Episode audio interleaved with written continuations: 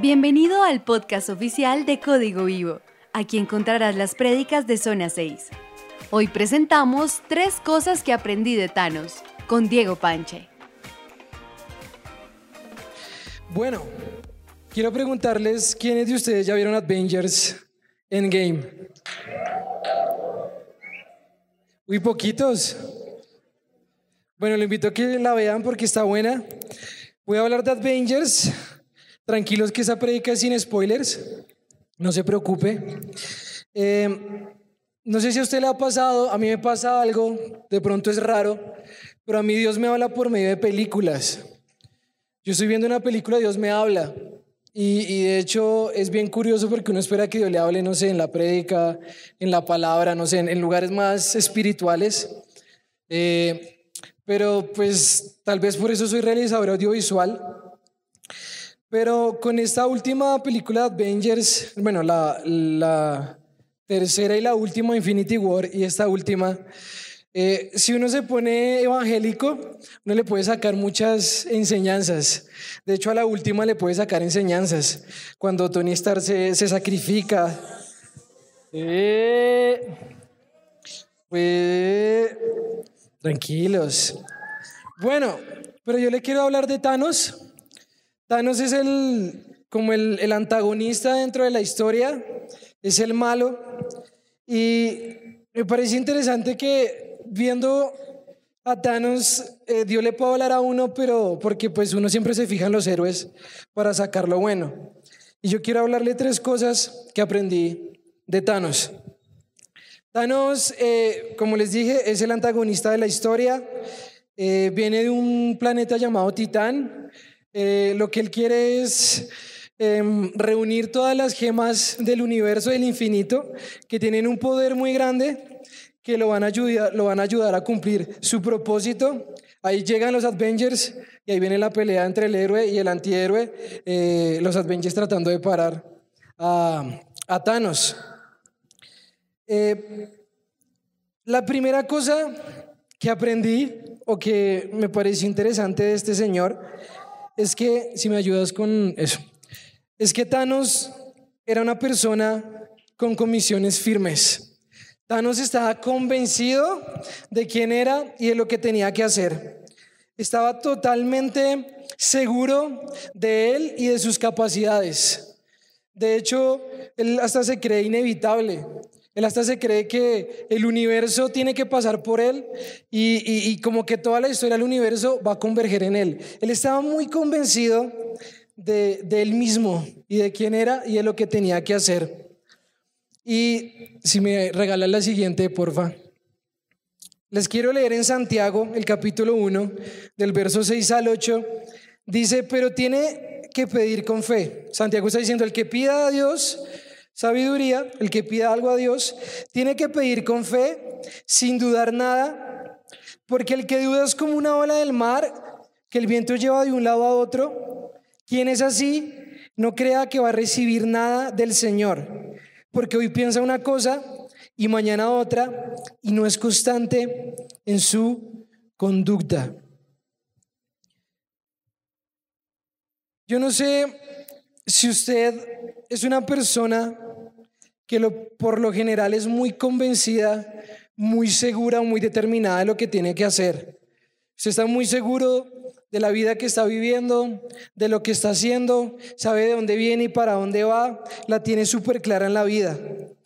Pero las personas que no son convencidas, las personas que dudan y sobre todo las personas que dudan cuando se relacionan con Dios o le piden algo a Dios, eh, como lo dice ahí, son personas que son inconstantes en su conducta. Son personas que un día quieren una cosa y mañana quieren otra.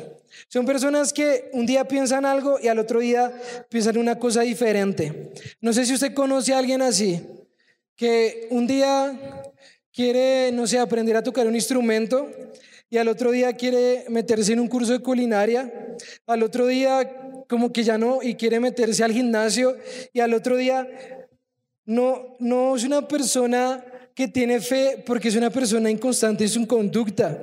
Hay personas que uno las ve y un día llegan felices y lo saludan y lo abrazan a uno y al otro día están mal geniadas y no le hablan a uno o lo saludan de cualquier manera.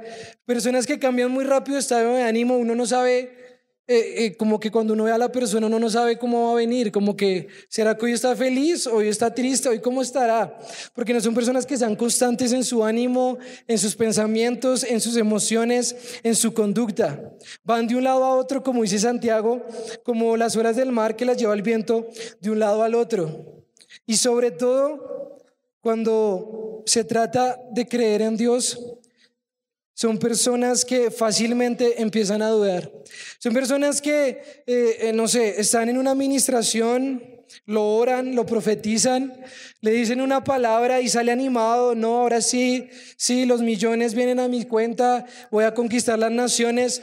Y, y no sé, pasa algo, el jefe lo regaña el otro día, el lunes en el Transmilenio le pasó algo y ya están, me va a morir, va a fracasar, la vida no vale la pena. Sí, soy una cucaracha. Son personas que están pasando de un momento a otro, de, un, de la fe a la duda muy fácilmente. No pueden mantenerse eh, determinados en algo, titubean, son indecisos, no tienen determinación, no saben. Uno les dice, ¿qué, qué quieres hacer? ¿Quieres esto? ¿Quieres lo otro?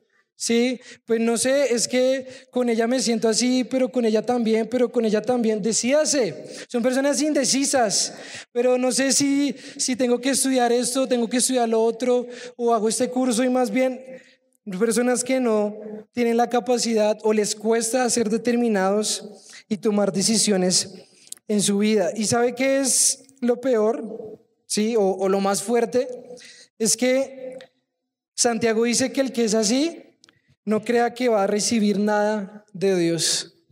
Al que duda tanto, cuando estás delante de Dios, cuando Dios le dice algo, le pide algo a Dios y está dudando, hoy Dios sí me va a bendecir, hoy como que no me siento que Dios me vaya a bendecir, hoy como que hoy sí no me va a bendecir nada. Personas que son tan inconstantes no van a recibir nada de Dios. Porque Dios le da bendiciones le da respuesta a gente que está convencida y determinada de quién es Dios y qué es lo que puede hacer en su vida. Yo no sé si de pronto a usted le ha pasado, si usted en muchas cosas o en una área de su vida es indeciso, le cuesta tomar una determinación, le cuesta decir esto es lo que voy a hacer y hacia allá me voy a proyectar y esto es lo que Dios quiere para mí y usted lo hace sin importar dificultades, sin importar lo que venga. No sé si usted lucha con eso, si usted ha dudado. Yo he dudado y últimamente con las decisiones que he tomado he dudado aún más de qué es lo que Dios quiere para mí, de qué es lo que estoy haciendo. Como que la gente me mira y me dice, venga, pero usted ha sido como el más cuerdo de la familia, ¿usted qué le pasó? Que, ah, está muy grande para que se, se está enloqueciendo, ¿qué le pasó a Dieguito? Decía mi mamá. Pero cuando uno toma una decisión basada en lo que Dios lo movió, eh, va a ser muy difícil y va a venir la duda seguramente.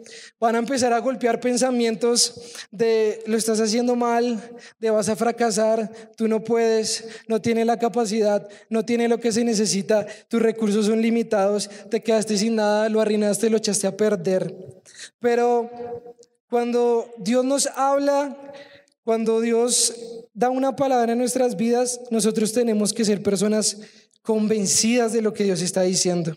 Tenemos que determinarnos, tenemos que convencernos y decir esto es lo que voy a hacer porque es lo que Dios me está diciendo que haga. Dios no es, eh, estamos en un reino, que es el reino de los cielos, pero este reino no es el Magic Kingdom. No es el reino de la magia donde Dios sale y, tiene su varita y hace todo de, una, de un momento a otro y me bendice y me da y me da trabajo y me envía clientes y me da todo lo que necesito. No, esto es un reino donde lo que Jesús está esperando es que respondamos con fe. ¿Sabe qué es lo que Jesús quiere? Jesús no, no quiere tanto sacrificio de que usted ayune 40 días, que esté en vigilias, que esté en oración 8 horas diarias y que esté así, mejor dicho, que se lea toda la Biblia, se aprende Apocalipsis, estudia las profecías profundamente, sino Dios está buscando gente de fe gente que le crea. Eh, Dios está mostrando su gloria, está mostrando y haciendo cosas en nuestra vida como provocándonos a ver quién es el que responde con fe.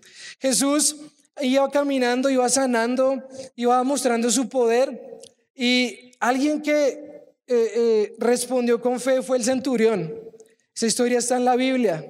Centurión era como el jefe de unos soldados y sabía, estaba enfermo un criado, un soldado de él, y él le dice, Jesús, eh, ve que, que, pues el hombre está enfermo, sánalo. Y Jesús le dice, listo, ya, vamos a tu casa o vamos a donde está el soldado. Y dice, no, no, no, no, no, no es necesario que, que tú vengas, solo tú lo dices y es sano. Y Jesús le dijo, vea pues, se, se volteó y le dijo al pueblo Israel, vea, ni en Israel haya una fe como esta. Esta es la fe que yo estoy buscando. Yo estoy esperando que alguien me responda con la fe que respondió este hombre. Entonces le dijo, por tu fe eh, ocurrió el milagro. Ese hombre fue sano. Dios habla, Dios hace milagros como que Dios se muestra. ¿No? Dios se muestra a nosotros y, se esconde a ver y espera cómo vamos a responder con fe. Como que lo, lo provoca a uno, lo deja uno ahí como, como iniciado, como que le muestra a uno algo y lo deja uno ahí la gloria y uno está ahí, pero está esperando a ver con qué, qué tan profunda o con qué cantidad de fe vamos a responder a Dios. Yo no sé qué es lo que Dios te está diciendo que hagas, cuáles son tus objetivos, tus metas, eh, lo que tú quieres hacer, pero te digo, por favor, eh, establece un objetivo, una meta. Eh, asegúrate, determínate, esto es lo que voy a hacer y hazlo. De una vez por todas, decídete, párate, ponte de pie y ponte en acción de lo que tienes y sabes que tienes que hacer, pero hazlo ya y no mires atrás. Tienes que estar convencido de eso. Segunda cosa, danos tenía un propósito superior.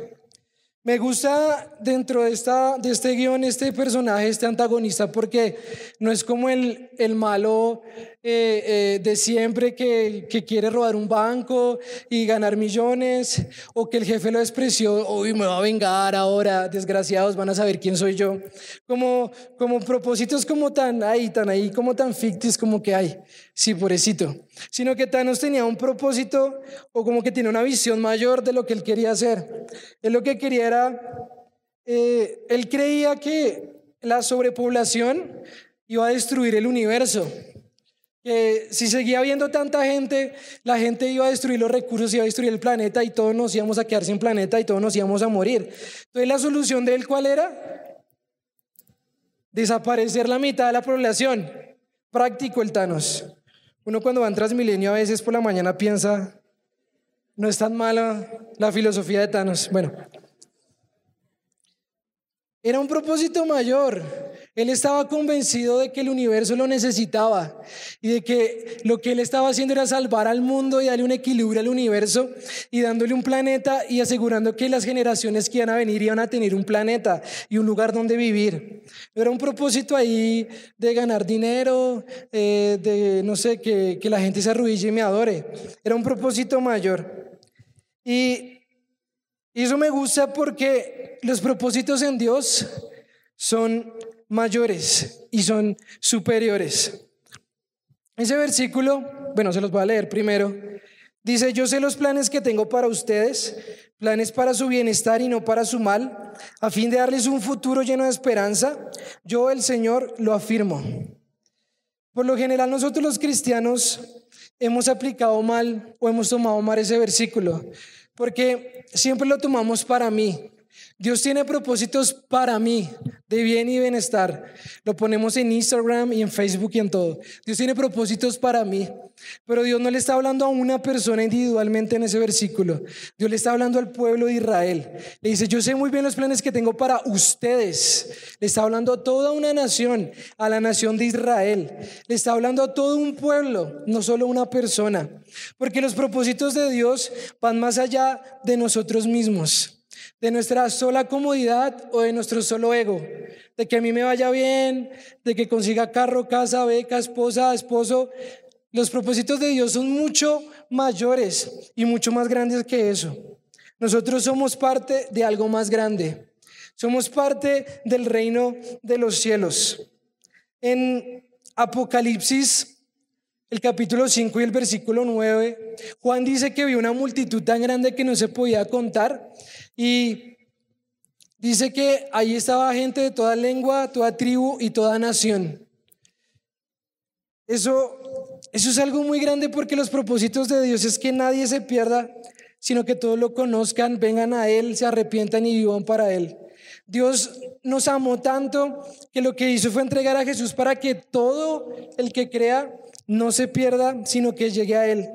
Para que gente, usted se imagina que estemos en el cielo y haya gente de todo lado, gente de China, gente de Filipinas, gente de Argentina, gente de Japón, gente de todo lado adorando a Jesús. Aún los, los, los indígenas ya están siendo alcanzados por el Evangelio. Eso es algo más grande, eso es algo mayor.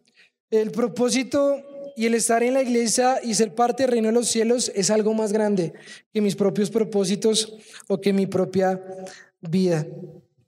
No sé qué es lo que tú haces, qué es lo que tú tienes, eh, tu carrera, tus talentos, tu influencia, tu posición, pero yo te quiero preguntar, ¿cómo puedes eh, hacer que eso sirva a la iglesia y al reino de los cielos? ¿Cómo puedes contribuir, contribuir eh, tú con tu vida al propósito mayor que es alcanzar una nación, alcanzar eh, el mundo para Jesús? ¿Cómo puedes tú ser parte de esto tan grande? ¿Cómo, ¿Cómo puedes tú involucrarte? ¿Cómo puedes decir, eh, yo pongo, no sé, esto, yo sé esto y lo pongo al servicio de la iglesia, lo pongo al servicio de otros? Porque entiendo que todo lo que Dios me dio, todo lo que yo tengo, mis talentos, mi trabajo, mis habilidades, mis capacidades, mi inteligencia, no es para mí, no es para llenarme yo, ser famoso, tener likes, no es para mí. Esto es algo más grande y esto es algo mayor. Y eso Pablo, el apóstol Pablo lo tenía muy claro. Porque Pablo tenía, él lo entendió tanto o también que en Filipenses usted lo pueden leer, dice, ¿saben? A mí no me importa si me escupen, a mí no me importa si estoy en la cárcel, a mí no me importa si me maltratan, a mí no me importa si me apedrean y me dejan casi para morirme, a mí no me importa nada de eso. A mí no importa aún si critican y hay otros que empiezan a predicar el Evangelio para hacerme el daño a mí. A mí no me importa nada de eso, con tal de que todo eso sirva para predicar a Jesucristo y para edificar su reino. Esos eran los dos propósitos de Pablo. Y Pablo dijo, todo, todo lo que yo tenía, el hombre era importante, influyente, tenía plata, era inteligente, todo eso es popó. La palabra es estiércol, todo eso es popó, con tal de alcanzar el propósito que tengo en Jesús. Dos cosas deberían, deberían importarnos eh, y es que todo lo que yo hago ayude a que Jesús sea predicado y su reino o su iglesia sea edificada. Estamos siendo parte de algo más grande y un propósito mayor. Entonces yo les pido el favor, dejemos a veces el show. Como que nos centramos en nosotros mismos, lo que me pasa a mí, lo que estoy viviendo yo, mis problemas, mis cosas. Hey, eres algo, eres parte de algo más grande y algo más importante que trasciende a la salvación de muchas, de muchísimas, de millones de personas. Eh, tercero, Thanos estaba dispuesto a todo con tal de conseguir su propósito.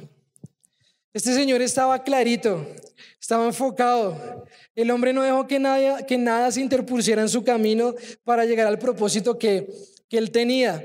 En la película anterior, en Infinity War, eh, Thanos llega a Bormir, que es donde va a conseguir la gema del alma, y está con la hija, y está el mensajero y está ahí al frente de un abismo, y el mensajero le dice, para conseguir la gema, Tienes que, sacrificar a lo que más amas.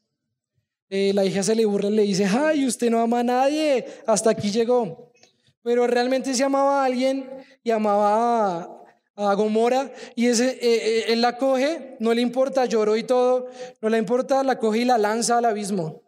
Él dijo, si el propósito, para llegar al propósito es sacrificar a mi hija, no me importa, la tiró. Ese hombre estaba claro. Él no iba a dejar que nada se interpusiera en el propósito superior y mayor que tenía. Y me parece muy chévere porque nosotros a veces nos aferramos a cosas tan pequeñas que nos apartan del propósito de Dios. Nosotros estamos tan distraídos con cosas tan pequeñas y nos estamos mirando eh, hasta dónde Dios nos quiere llevar y lo grande que quiere hacer con nosotros por estar eh, eh, aferrados a cosas tan pequeñas. Y podemos llegar a perder el propósito de Dios por no soltar eso, por no crecer, por no avanzar, por no decir adiós, por no tomar decisiones, por no decir esto ya no me conviene, por no decir tengo que madurar y soltar lo que tengo que soltar, porque hay algo mayor para mi vida. En, en Hebreos 12.2, regálame la siguiente, porfa. Dice, esto lo hacemos al fijar la mirada en Jesús el campeón que inicia y perfecciona nuestra fe. Y ese es el pedazo que quiero resaltar. Debido al gozo que le esperaba, Jesús soportó la cruz sin importarle la vergüenza que esto representaba. Ahora está sentado en el lugar de honor junto al trono de Dios. Jesús lo sufrió, fue difícil. Eh, eh, la Biblia cuenta como él antes de que lo crucificaran se puso a orar y estaba muy angustiado hasta que su sudor se volvió sangre. Pero dice aquí que él mirando el gozo que venía, él mirando lo que iba a producir su obediencia, él mirando más adelante lo que iba a ocasionar su sacrificio, no le importó la cruz. Él dijo, si esa es la voluntad de Dios, ese es el propósito superior del Padre, no me importa si tengo que pasar por la cruz, pero lo que importa es el propósito superior y se entregó. En Isaías 53 dice que eh, Jesús vio el fruto de esa aflicción y quedó satisfecho. Él pasó por lo que pasó, que fue muy doloroso y difícil, pero él lo hizo porque tenía su mirada en algo mayor y en algo más grande. Nosotros vamos a poder alcanzar los propósitos mayores de Dios. Vamos a poder vivir de una manera más enfocada, vamos a distraernos menos, vamos a saber mejor qué me conviene y qué no, cuando yo estoy enfocado en que tengo un propósito mayor, cuando yo estoy enfocado que lo que importa más es los propósitos y la voluntad de Dios que lo pasajero y lo superficial que tengo ahorita. Enfocarnos en el propósito de Dios nos ayuda a dejar más fácil las distracciones. Cuando tú sabes para dónde vas, cuando tú estás convencido de que quieres hacer la voluntad de Dios y, la, y, y, lo tienes acá adentro, yo lo voy a hacer, te queda más fácil evitar las tentaciones. Te queda más fácil evitar las cosas que te pueden eh, eh, eh, separar de propósito. Las personas, no sé, los lugares, los ofrecimientos, las oportunidades que te pueden llevar a un lado. Te va a quedar más fácil rechazarlas y decir, no, esto no es, porque estás enfocado en algo más grande, que es el propósito de Dios. Puede que estemos arriesgando un propósito eterno y más grande por detenernos en algo pasajero y superficial. Puede ser que detenerme en un lugar, detenerme en una persona, detenerme en un hábito, detenerme en algo que me gusta, en un sueño, puede que por eso que es pasajero, por eso que es superficial, por eso que a la larga se va a terminar, puede que yo esté sacrificando algo mayor que Dios me quiere dar, que es eterno, que es muy profundo y que es para bendición de muchísimas personas. Yo les digo todo esto eh, con el propósito de que hoy tú puedas levantar la visión y levantar la mirada y decir, eh, eh, o decirte, mira más allá de lo que estás viviendo, de lo que tienes ahorita. Uno, uno se, se, se, encierra mucho en lo que tiene alrededor y en lo que, lo que tiene como a 3, 4 metros, pero para que Abraham pudiera entender el tamaño de la bendición que, Dios le iba a dar, le dijo, sal de la carpa. Ahí en la carpa él no podía ver nada. Era muy limitado, no sé, la extensión de tierra o el cuadro que podía tener del horizonte era muy limitado dentro de la carpa. Le dijo, sal de la carpa y mira al cielo. Y las estrellas eran tantas, muchísimas millones. Y le dijo, así de grande va a ser tu descendencia, así de grande es tu bendición. Todo esto para decirles que levantemos la mirada y creamos que Dios tiene algo mejor y mayor para nosotros. Donde estás ahorita no es el lugar donde vas a estar siempre, esto es pasajero. Dios quiere llevarte a cosas mayores. Todo eso para decirles, si usted ha estado que tira la toalla, si ha querido renunciar, le digo, aguante por un momento, no se rinda, espere una palabra de Dios para que venga la fe, porque la fe viene por el oír, y cuando venga esa palabra usted va a entrar a otra dimensión que es la victoria, porque va a empezar a alcanzar lo que Dios tiene para su vida. Todo eso para decirles que Dios está con ustedes. Todo eso para decirles que aunque usted no lo sienta, que aunque usted no lo vea, que aunque usted no lo entienda, Dios está presente, Dios está con usted, Dios va a su lado. Es lo que Él ha prometido. Él dijo que estaría con nosotros hasta el fin de los tiempos. Todo eso para decirle que usted es la, la posesión más preciada de Dios y que Dios lo cuida con mucho celo y que Él pone su mano sobre su vida y que usted va a estar seguro que usted la va a ir bien, que usted tiene un futuro de esperanza y de bienestar. Eso para decirle que quite esas dudas, rechace, nieguese a recibir esos pensamientos de que no va a poder, de que hasta aquí llegué, no sé, soy muy viejo, soy muy joven, no tengo los recursos, no tengo el dinero, estoy enfermo y esta enfermedad no se pasa. Quite todo eso, eh, eh, no sé, quítese todo eso de encima y empiece a creer que Dios está con usted que Dios lo va a ayudar, que Dios no lo va a dejar eh, solo. Si usted ha sido alguien que ha sido juicioso, ha buscado a Dios, está orando, viene a la iglesia, usted no va a fracasar, usted no va a terminar mal. Hay una esperanza y un bienestar para su futuro. Todo eso para decirles que Dios ha visto, Dios ha escuchado, Dios ha entendido todo lo que usted necesita, todo lo que usted ha pasado y todo por lo que usted ha luchado. Si me puede ayudar, por favor, el grupo de alabanza. Y también todo esto para decirles, bueno, primero tenemos que estar convencidos, seguros, determinados de que Dios está con nosotros, de que Dios nos quiere sacar adelante, de que Dios nos va a ayudar, de que Dios hará lo que dijo que haría conmigo. Segundo, entender que somos parte de algo más grande, que mi propósito en esta vida es algo más grande y es construir el reino de Dios y es trabajar para Dios y es hacer equipo con Dios. Ese es algo más grande.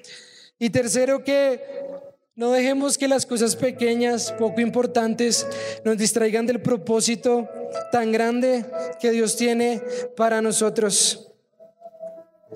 Hoy también todo eso para decirles, yo no sé Dios qué le está poniendo en su corazón, qué lo está moviendo a hacer, pero es tiempo de tomar la decisión. Es tiempo de decidirse, es tiempo de determinarse. La decisión es ya, la decisión no es mañana, la decisión no es después, la decisión no es cuando esté más viejo, la decisión no es cuando esté como, como mejor, más santo, cuando me sienta mejor, la decisión es ya. Ya tienes que tomar la decisión que Dios te está diciendo que hagas, que te ha puesto en el corazón, que estás sintiendo de parte de Dios, que debes hacer. Toma una decisión, decídete ya, determínate. Vas a hacer esto, vas a hacer lo otro. Vas a estar adentro, vas a estar afuera, vas a seguir a Dios o no lo vas a seguir. Porque la misma Biblia dice, los tibios pues me dan vómito. Es mejor, estás caliente o estás frío, pero decídete, esto no es para mí, la fe no es para mí. Yo como que no, oiga, sí, me voy a decidir. Voy a seguir a Jesús, voy a empezar a orar, voy a empezar a hacer lo que tengo que hacer. ¿Qué decisión tienes que tomar? Esperar también es una decisión, esperar en Dios. Decir, ya no voy a preocuparme más, ya no voy a estar buscando más en mis propias fuerzas voy a poner eso en Dios y bajar que Dios sobre. También es una decisión. ¿Qué determinación tienes que tomar hoy?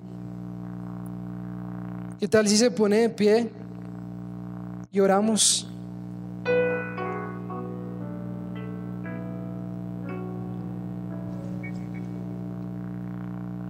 Ahí donde está, ore a Dios y dígale, si usted tiene dudas, si usted tiene inseguridades, si tiene temor, dígale, Dios, tengo temor, tengo miedo al futuro, tengo miedo a que fracase, a que no me vaya bien, a que las cosas no me salgan como yo espero, a que me abandonen, a que me traicionen, a que no pueda, a que no pase. Dígale ahí, tengo dudas, me siento abrumado, todo esto es muy grande para mí, yo no voy a poder. Si usted se siente que no tiene la fuerza, no sé, el talento, las habilidades, dígale, Dios me siento así. Porque hoy el Espíritu quiere mostrarle que está con usted y eso es más que suficiente. Que la unción del Espíritu Santo o el poder de Dios obrando en usted puede llevarlo a lugares que usted jamás imaginó, a que usted haga cosas que jamás pensó. Espíritu Santo, aquí estamos. Estamos delante de ti. Nos ponemos a ti y te decimos, Señor, toma nuestras inseguridades, nuestros miedos. Te las entregamos, nuestros límites. Señor, lo que yo hago mal. Soy errático en muchas cosas, me equivoco, meto la pata. Pero yo así vengo delante de ti porque así tú me quieres usar, porque no depende de cuánto yo te amo y de cuánto yo puedo hacer por ti, sino que depende de lo que tú ya hiciste por mí, porque depende de que tú ya en la cruz me dijiste que me amas y que vas a estar conmigo y que yo puedo hacerlo y tengo lo necesario para llegar al propósito que tú tienes para mí. Esperamos que hayas disfrutado esta enseñanza. Suscríbete a nuestro podcast en tu plataforma preferida y síguenos en nuestras redes sociales, arroba código vivo cc. Para más información sobre nuestro ministerio, visita www.códigovivo.org.